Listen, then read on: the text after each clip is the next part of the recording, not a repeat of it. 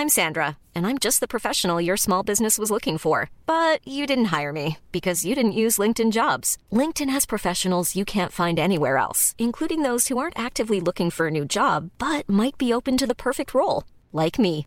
In a given month, over 70% of LinkedIn users don't visit other leading job sites. So if you're not looking on LinkedIn, you'll miss out on great candidates like Sandra. Start hiring professionals like a professional. Post your free job on linkedin.com/people today. Je sais qu'on se voit dans trois heures, mais je viens de réaliser qu'aujourd'hui, ça fait quatre ans qu'on a des relations sexuelles consenties. J'ai pas de cadeau, je te le dis tout de suite, à part mon corps.